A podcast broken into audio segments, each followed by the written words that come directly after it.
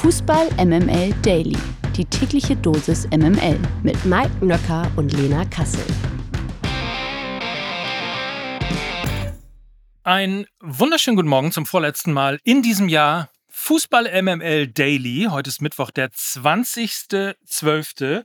Noch vier Tage. Und da ich ja in den letzten zwei Tagen so ein bisschen irgendwie auch der Weihnachtsgrinch gewesen bin, ihr wisst es ja, ich bin der Volkspodcaster von uns beiden, von Lena und mir. Ich bin ein Mann des Volkes. Ich habe heute mal versucht, eben den äh, schönsten Ort vielleicht zu finden, wo man in Hamburg so ein bisschen in Weihnachtsstimmung kommt. Ich war im vier Jahreszeiten beim Adventstee. Hat nicht geklappt. Guten Morgen, Lena Kassel. Guten Morgen. Na klar warst du in vier Jahreszeiten beim Adventstee.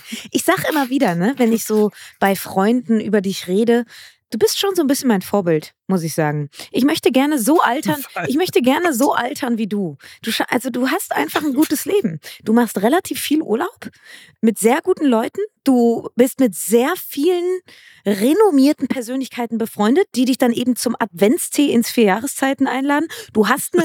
Du, natürlich ja, wurde ich eingeladen. Ja, klar, das weiß ich das doch. Natürlich so. Das weiß ich doch. Dann hast du eine ja. eigene Loge ja, wo du dir immer auch die Creme de la Creme aus Fußball-Deutschland äh, zusammenholst. Also du machst alles richtig, mach weiter so. Ich nehme mir daran ein Beispiel. Ja. Und wenn ich jetzt noch Weihnachtslieder singe, dann bin ich für die nächsten Jahre unschlagbar. Das kommt ja erst zum Schluss, doch. mein Lieber. Das weißt du doch. Aber wo unschlagbar ist ja jetzt auch der FC Bayern. Ne? Äh, sie haben unseren äh, Hashtag ja nicht genommen. Mir ist dann Müller. Finde ich ein bisschen blöd. Aber Verlängerung, wir haben ja gestern schon drüber gesprochen, ist fix 2025. Ja, und der Claim von Thomas Müller war, die 25 bleibt bis 25. Mhm. Nicht so gut wie Mia San Müller, aber auch nicht unbedingt ganz ja. schlecht. Aber wahrscheinlich äh, nur deshalb bis 2025, weil danach wird der Nachfolger von Olaf Scholz. Schlechter geht's ja nicht.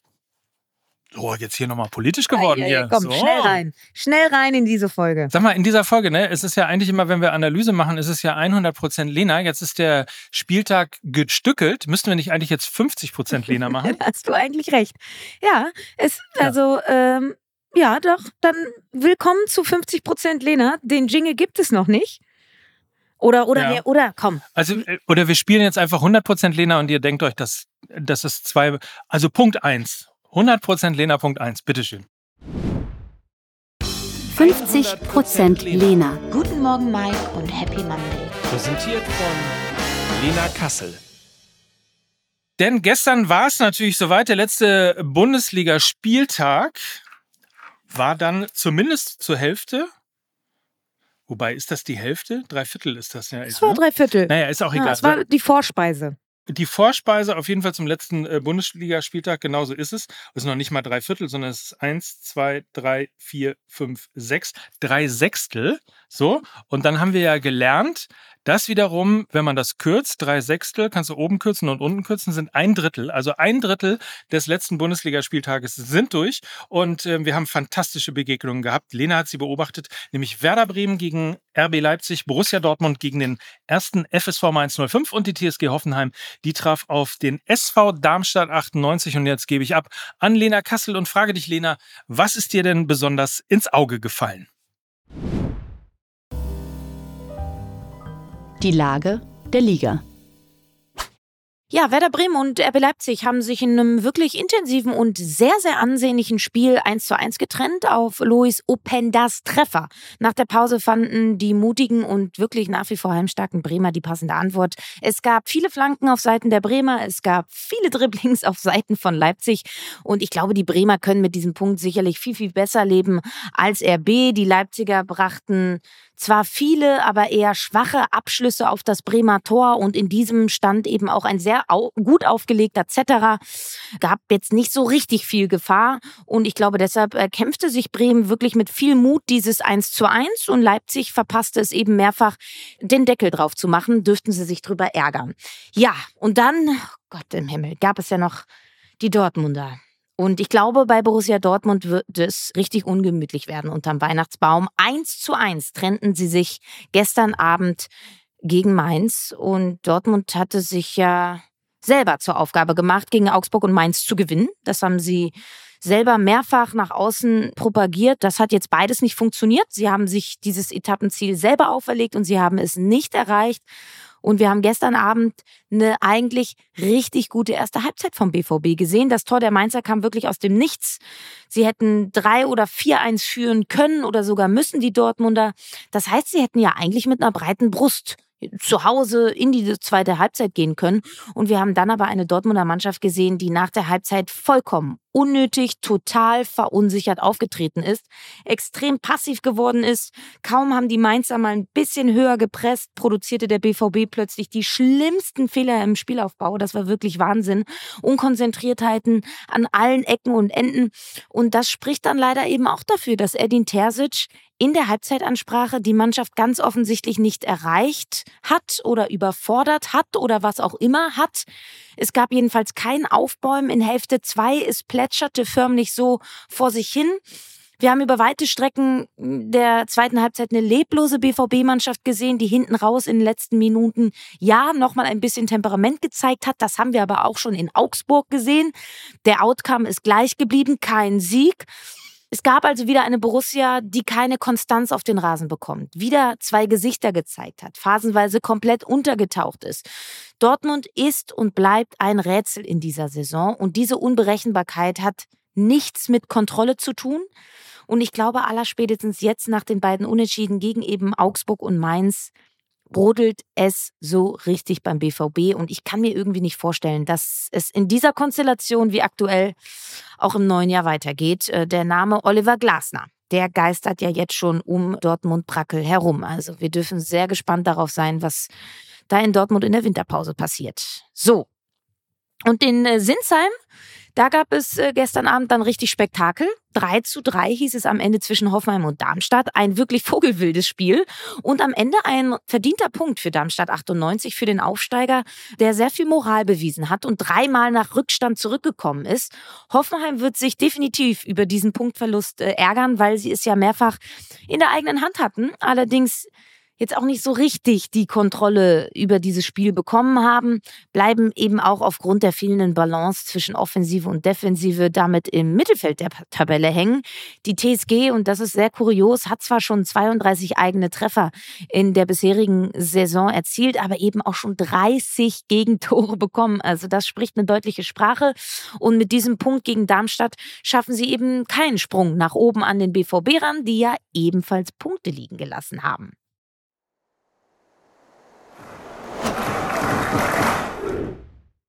Heute Abend kommt dann zwei Drittel, haben wir ja jetzt gelernt. Also äh, der Schluss, dann der Jahresabschluss der Bundesliga, gleich sechs Partien also, stehen auf dem Plan. Im frühen Spiel empfängt Union Berlin den ersten FC Köln zum Abstiegsgipfel. Um 18.30 Uhr ist Anstoß in der alten Försterei. Das bedeutet Platz 15 gegen Platz 16 und viel Luft nach oben bei beiden Teams. Siehst du, Lena, bei diesem Duell für eines der beiden Teams leichte Vorteile oder gehst du von einem maximal ausgeglichenen Spiel aus?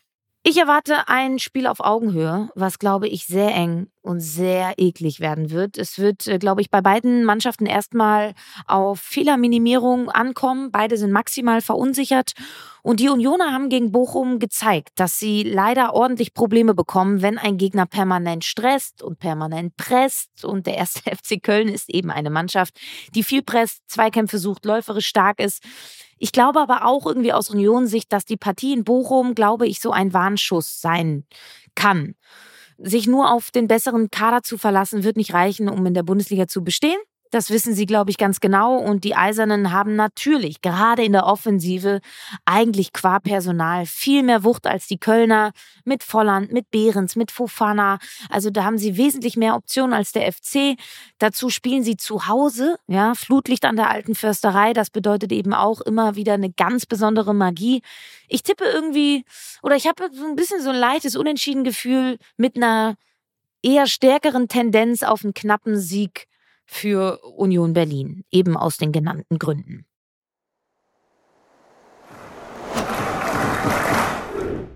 Und um 20.30 Uhr sind dann auch die Bayern zum letzten Mal in diesem Jahr gefordert. Die Münchner sind zu Gast in Wolfsburg und wollen natürlich an die gute Leistung vom vergangenen Sonntag anknüpfen. Die Spielweise der Wolfsburger dürfte erfahrungsgemäß aber durchaus anders sein als die des VfB Stuttgart. Siehst du deshalb vielleicht sogar eine kleine Stolpergefahr für den Rekordmeister? Ja, also die Wölfe werden heute Abend eine gänzlich andere Herangehensweise wählen als der VfB Stuttgart. Davon ist zumindest auszugehen, wenn man die letzten Partien in der Bundesliga heranzieht. Ähm, ich glaube, da werden es die Bayern nicht so einfach haben, umzuschalten und ihr Tempo auszuspielen, weil sie den Platz dafür gar nicht bekommen werden. Die Bayern werden gegen Wolfsburg auch wieder auf eine Fünferkette treffen. Wird äh, spannend sein, wie sie da äh, Räume bespielen wollen. Ich erwarte wirklich tiefstehende, leidenschaftlich verteidigende Wölfe. Es wird ein Geduldsspiel werden für die Bayern, wo es vielleicht dann eben auch auf einen Geniestreich von Harry Kane ankommen wird. Würde fast äh, sagen, genau für solche Partien ist dieser Neuner geholt worden, um eben tiefstehende Gegner zu knacken und zu beschäftigen.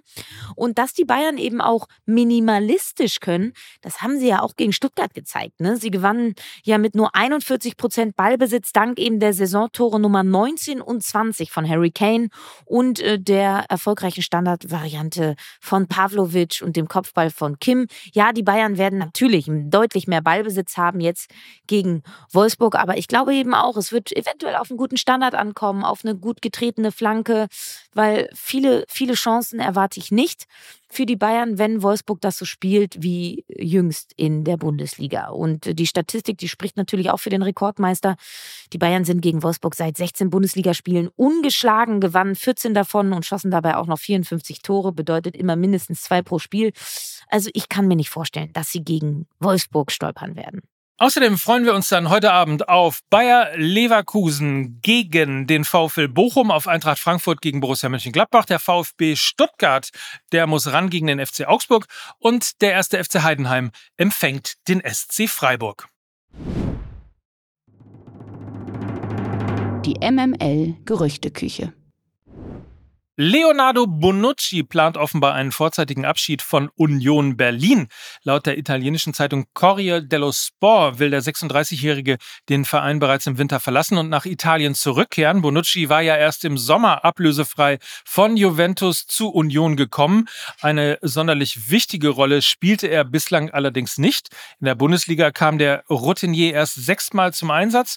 Über die vollen 90 Minuten stand er sogar nur zweimal auf dem Platz. Und ich glaube, die Frage, die jetzt anschließt, ist, kann Union aus deiner Sicht auf einen wie Bonucci verzichten?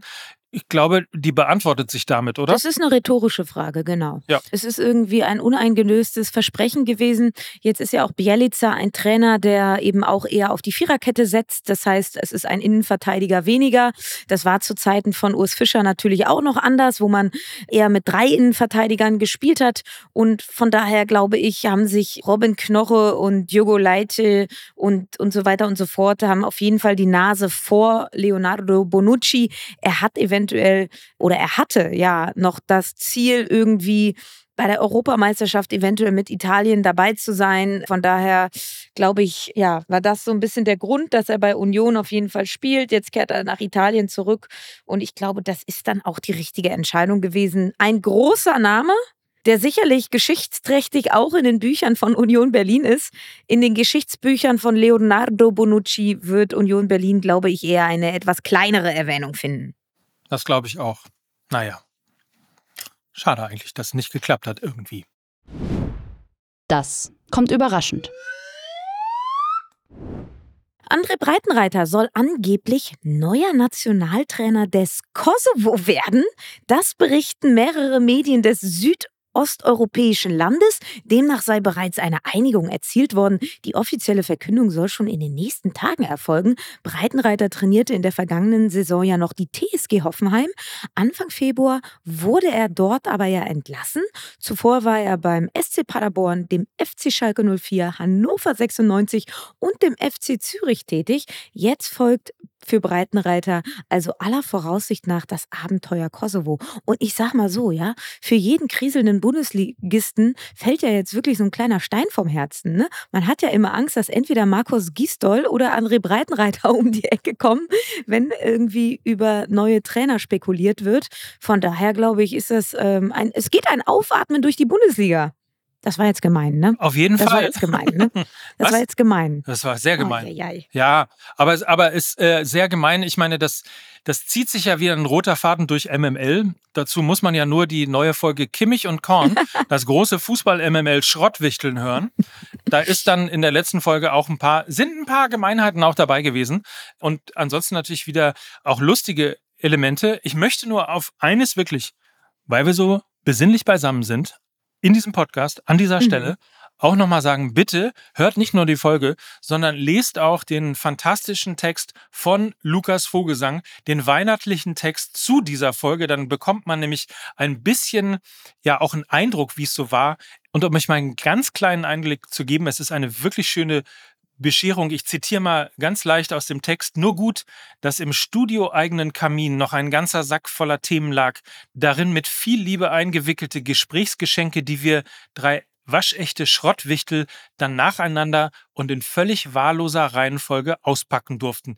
Die Bayern und Kim, Leverkusen und der Nikolaus, Nagelsmann und das Sportstudio, Kimmich und Kroos, Kehl und Benzebaini, Niklas Süle und die Mona Lisa. In diesem Sinne, jetzt musst du nur noch irgendwas singen und dann wird's wirklich sehr weihnachtlich hier schon so fast.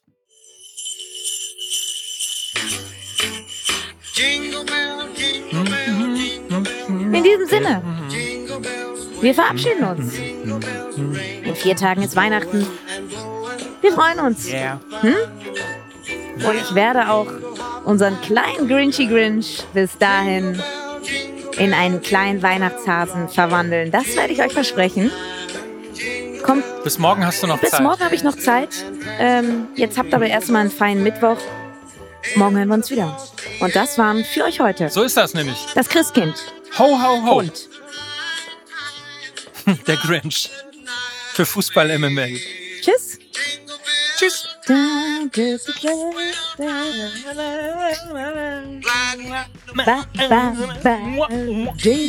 Ist das Elvis Presley? Ja, ne?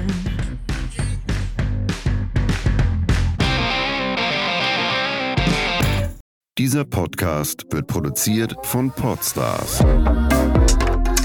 bei OMR.